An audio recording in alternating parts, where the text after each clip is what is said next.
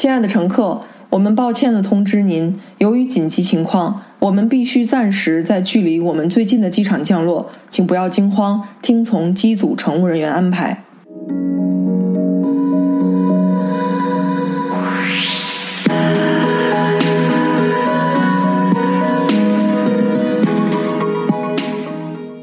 他是我念研究生时候的同班同学啊，一个非常可爱的加拿大女生，漂亮又腼腆，我印象非常深刻啊。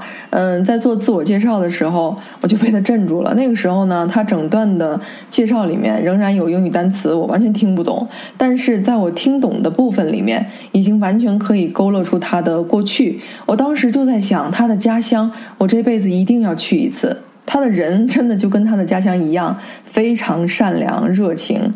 从头到脚都裹着阳光，他待人处事的那种积极乐观啊，感染力特别强。他的家乡是哪里呢？是一座非常非常普通的加拿大小镇，人口也就一万左右吧。但就是这个不起眼的小镇，在两千零一年被记入了历史。他跟我们说，如果没有得到好心人的资助，他此生都可能无法接受到大学的教育。对于这些好心人的无私援助，他一辈子都心存感激。据说当时的捐助资金超过了一百五十万美金，帮助了大概一百四十个学生吧，接受了大学教育。那问题来了，这些好心人是谁？他们为什么要无私捐助这个小镇呢？两千零一年九幺幺事件发生的正当时啊，仍然是有很多架飞机的目的地是美国，正朝着那个方向飞呢。结果呢，就在事件发生之后的第一时间，飞机上的机组人员接到了通知，他们要紧急的迫降到距离美国非常近的一个加拿大小镇。就这样，这些乘客一头雾水的就闯进了小镇的生活，打乱了小镇非常平静的节奏。当时大概有五十多架。大型客机迫降到小镇啊，所有的乘客再加上机组人员，他们的人数其实已经跟小镇的人数差不多相等了。小镇的旅馆也就三四家，接待能力是完全不具备的。这相当于是在小镇之上凭空又落下来一个小镇的人。当时在人手场地不够的情况下，还开放了很多学校，但无论怎么开放，学校临时安置的也就最多一千人吧，其余的上万人几乎都是几个人一组，几个人一组，被当地的小镇居民接走了，接回到自己家里，完全是免费的，无偿的款待，跟照顾自家人一样去照顾他们，好酒好菜招呼着。如果乘客想上街走走，还可以开他们的车。客人完全可以随意的在家里打开冰箱吃东西，也就好像是在一瞬之间吧，就跟谁跟谁都商量好似的。小镇上的面包房啊、超市啊、呃蔬菜水果摊儿，那些商人全部把商品的价签儿全撤了，免费零元。说老实话，多年之前我听到这个故事的时候，内心充满了敬意和好奇，脑子里面会自然的生成一个画面：一万多人。招待从天而降的一万多人，温暖互助，彼此像一家人一样相伴走过了那最最难熬的几天几夜。身在室外啊，我很难感同身受，很难想象所有乘客在心理上受到的撞击有多么剧烈。他们距离死神呢，只有一步之遥。但我却能够想象他们在落地小镇之后，生理、心理两个层面所得到的疗愈。所以这也就不难解释，这些乘客为什么会自发地组织起来，要向当地的民众捐资捐款。在某种意义上讲，这个小镇对他们所有人。都是有大恩大德的吧？这个小镇叫甘德。多年之后，就在去年啊，带着敬意，我终于去到了那里。一个重大事件的发生，你不在现场，没有受到影响，但即便它真的发生在地球的另一端，你身边也总会有一个或者两个朋友，几个朋友吧，帮你把想象的画面给搭建起来，帮你拼图，从而形成一个相对丰富的记忆。我呢，这儿就有三个人，都是中国人，但消息来自三个不同的国家。嗯，他们也算是我九幺幺记忆拼图的主要贡献者吧。中国的呢是一个姐姐，她是加州伯克利毕业的，在新东方教口语，绝对的美女老师啊。九幺幺发生之后，当时美国当地通讯卫星啊和基站都瘫痪了，电视就成为接收信息的唯一的一个渠道。事件发生之后，他美国的朋友跟他说完，他第一时间在北京的一个国际酒店开了一间房，就为了看 CNN 和那些国外的那些频道新闻频道。姐姐把她看到的都跟我讲了，这可能是我第一次以一种实时跟进的方式吧，来盯一个国际的新闻事件。因为姐姐英文好嘛，所以她能够看到第一手的信息，那些经过翻译、经过处理之后的信息是相对延迟的。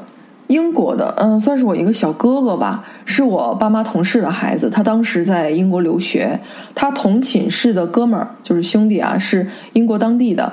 他跟我说呢，他室友的妈妈是维珍航空的，当时就被裁掉了。裁掉的员工大概有一千五百人左右吧。据说如果不做及时的裁员，维珍可能就活不了了。由此可见，九幺幺事件对全球航空业是有致命打击的。这也是我在侧面对九幺幺事件恐怖性的一个认识。好消息是在年景回暖的时候，室友妈妈又被重新的请回去了，也挺够意思的。维珍航空也也正是因为九幺幺事件吧，成为了世界上第一家在驾驶舱安装防弹门的航空公司。美国的是一个叔叔，他们一家人呢早年就全家移民了。叔叔之前呢是中央美院的，他工作室就在布鲁克林，距离事发地点隔一条河。说是眼见着第一栋楼着火了。呃，中间那一团异常恐怖，然后就看到一个小小的东西，像苍蝇一样撞到第二栋楼上。他们家的小儿子跟我关系特别好，他就跟我讲，他们街坊邻居都挂起了国旗，每一条高速公路啊，嗯，那个高架呀，那个栅栏上都有红白蓝排列而成的这个标语啊，比方说“团结就是力量”啊，“团结在一起”啊，“永远别忘记”啊，等等等等。还有一个现象就是抢购手机，因为民众都期盼着下次遇到恐怖袭击的时候，能够尽早的受到警告，或者是至少在遭到劫持的飞机上能跟家人好好的告别。除此之外，还有一个很突出的现象啊，枪支也是，呃，相对紧俏的，都是过去。排队买，给人的感觉就是瞬间销售一空。他还跟我说，新闻里说啊，貌似有将近十万名的间谍重新返回工作岗位。他们就觉得说，这一次的事件是因为他们自己严重的失职，没有能够保护到美国，自身有一种罪恶感，比较愧疚吧。另外还有一点呢，因为他们一个亲戚家住在旧金山嘛，他跟我说，九月二十一号变成了当地一个纪念日。那纪念谁呢？好像是一个叫邓月薇的人，也是华裔，她是空姐，嗯，就牺牲在九幺幺当天。他当时跟地面的通话都有录音，好像一直保留着，也成为了揭露恐怖分子最有力的一个证据吧。现在也已经变成九幺幺事件最珍贵的史料了。正因为他的通报电话，使得美国政府决定关闭全美的机场，拯救了好多好多生命。九幺幺事件发生十天之后，那旧金山的市长就把九二幺命名为邓月威日，来纪念这个平凡而伟大的英雄。一个奇怪的现象吗？旁观者往往比亲历者更加恐慌。九幺幺之后，距离纽约非常非常远的西部，有非常非常多的人，一个接一个的接受心理治疗。当中的很多人都说自己看到了九幺幺当天撞击大楼产生的烟尘勾勒出来的图像，并且说这个图像特别像魔鬼的脸。他们有一个共同的特点啊，就是看了大量关于九幺幺的报道，这可能就是心理学上的台风眼效应吧。细想想也确实不算奇怪了。二零二零年的新冠疫情，应该也有很多人产生了那种所谓的替代性创伤吧。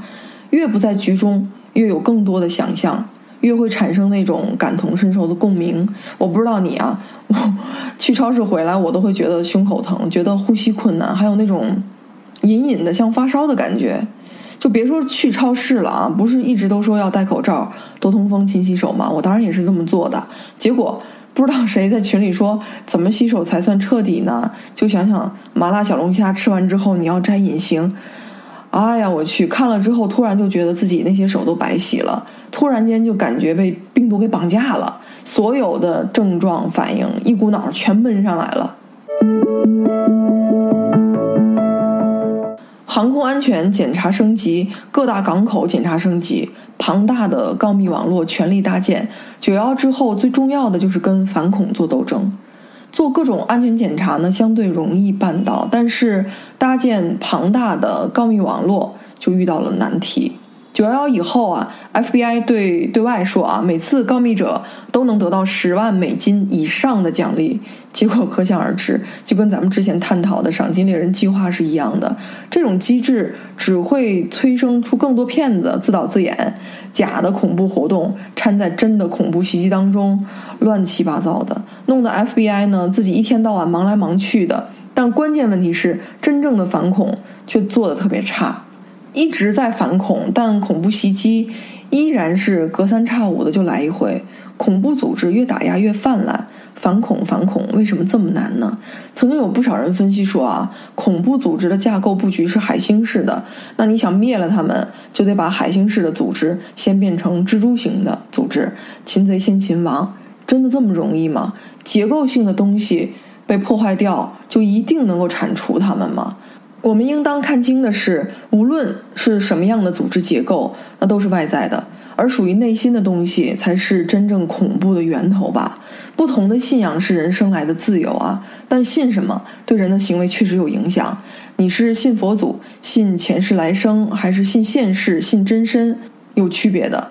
那恐怖分子信什么呢？无一例外啊，恐怖分子都有着极强的宗教信仰，笃定这辈子完不成的事儿，下辈子接着去完成。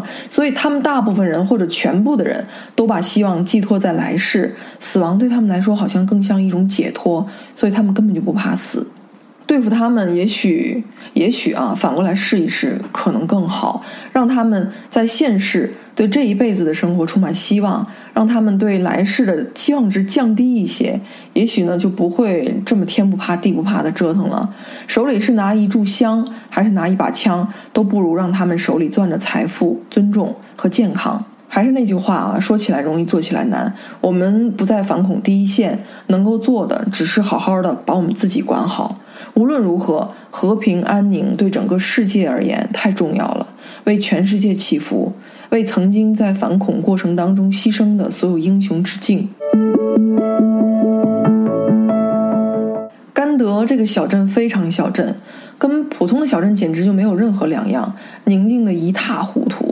只不过呢，因为知道他的故事，所以我去到哪儿都是见人就笑，真的发自内心的那种。如果你一旦乐呵呵的走上前去跟他们搭讪啊，询问他们当年九幺幺的经历，他们显得非常平淡，非常不值一提。反倒我的那种感动很奇怪。他们说那些都是我们应该做的，每个人遇到那种情况都会做出同样的选择，根本没什么好炫耀的。但有一点啊，他们非常得意的，基本上都是有很多来自全球各地的朋友，至今为止一直在来往着，至今都是好朋友。那可真是过命的交情啊！他们跟我讲，这才是他们最大的财富、最大的收获。每次恶性事件的发生，都会让我们倍加感恩、倍加珍惜我们的现在。也许过去很多年之后，我们再谈到今年的疫情，都会觉得这段日子是一个非常难忘的经历。这段时间里面，我们见到了太多人的真心，感谢他们的伟大，感谢他们的无私忘我。多年前有一次坐飞机，嗯，从天津到深圳，正常候机登机，放好行李，找个座儿坐下聊天儿，没什么不一样的。飞机起飞了，大概十几分钟吧，跟我一块儿去的朋友跟我说：“哎，你发现没有，有点不对劲，这飞机可能遇到什么问题了。”然后我说：“飞得挺平稳的呀，没什么异常。”他说：“你看，之前啊，咱们刚起飞的时候，太阳在咱们右边吧，隔了十几分钟，太阳跑左边去了。”我当时就傻了吧唧的，我说：“所以呢，这能说明什么？”他回答我说：“说明在往回飞。”我当时都愣了。结果正如他所说的，我们的飞机在飞出去二十分钟之后，妥妥回到起飞的地点。事后呢，我才知道，真的是有一些机械故障，不得不返航。从这件事情之后，我就一直有一个观点，就是人啊，跟人在危机面前的敏感系数真的不一样。像我这种二傻子一样的，应该就是后知后觉的；像朋友那种，绝对的是敏感型，先知先觉，他的逃生机会应该比我大很多吧。从那以后，我也尽可能的锻炼自己，让自己的敏感度提高一些。多年来，我养成的一个习惯就是，去到电影院或者是人群密集的地方啊。啊，我首先什么都不干，先找俩地儿。第一个呢是逃生的出口，第二个呢是卫生间。那心里踏实了，再去做其他的事儿。我这个举动一度被人说成是非常多余、很没事儿找事儿的行为，就不至于活得这么战战兢兢吧。但如果不是敏感，如果不是所谓的战战兢兢，九幺幺那天，摩根斯坦利两千五百个员工就不可能那么快捷的逃离大厦吧。就是因为他们当时的老板一直的督促他们，必须要反复的进行高层大厦的逃生训练。要知道，在风和日丽的和平时期，啥事儿没有的时候，在摩天大楼里楼梯间做这种训练的摩根人，应该会被当成傻子吧？人啊，只要在路上，甚至说人啊，只要在世上，总会有这样或者那样的突发事件迎面而来。啊，大概一六年吧，十月份，一架飞往天津的 A 三二零，我记得印象特别深啊，就是说飞机晚点了十九二十分钟吧，然后接到塔台的指示可以起飞了，机组呢在确认跑道都毫无障碍的情况下呢，就开始执行操作嘛，就起飞，然后呢就在飞机的速度达到每小时两百公里左右的时候，机长突然发现有一辆 A 三三零客机正准备横穿跑道。根据机长的观察，在他穿过跑道之前，两架飞机就准准的会撞在一起。短短三秒钟啊，飞行员的操作就直接决定了当时两架飞机以及飞机上四百三十九个人的命。这次肺炎已经演变成了全球性的事件之后啊，每个国家的处理方式和民众的应对措施千奇百怪。你说他不怕死吧？连夜排队囤货，疯狂的买东西，为东西打架。你说他怕死吧？就是不戴口罩。面对死亡，总有人麻木，呃，总有人敏感。那敏感的呢，在外人看来是往往是慌张的；麻木的呢，反倒看起来一个顶一个的从容。敏感和麻木都是一种选择。没有谁对谁错，但还是那句话，有些合理的预案，做些未雨绸缪的事情，又不损失什么，何乐不为呢？这个时代，每次面对重特大的国家级事件，应急能力都会提升。每件大事儿的发生，都多多少少的会给我们一些教育，告诉我们什么最紧要。生命健康比什么都要贵重，口罩比香奈儿管用多了。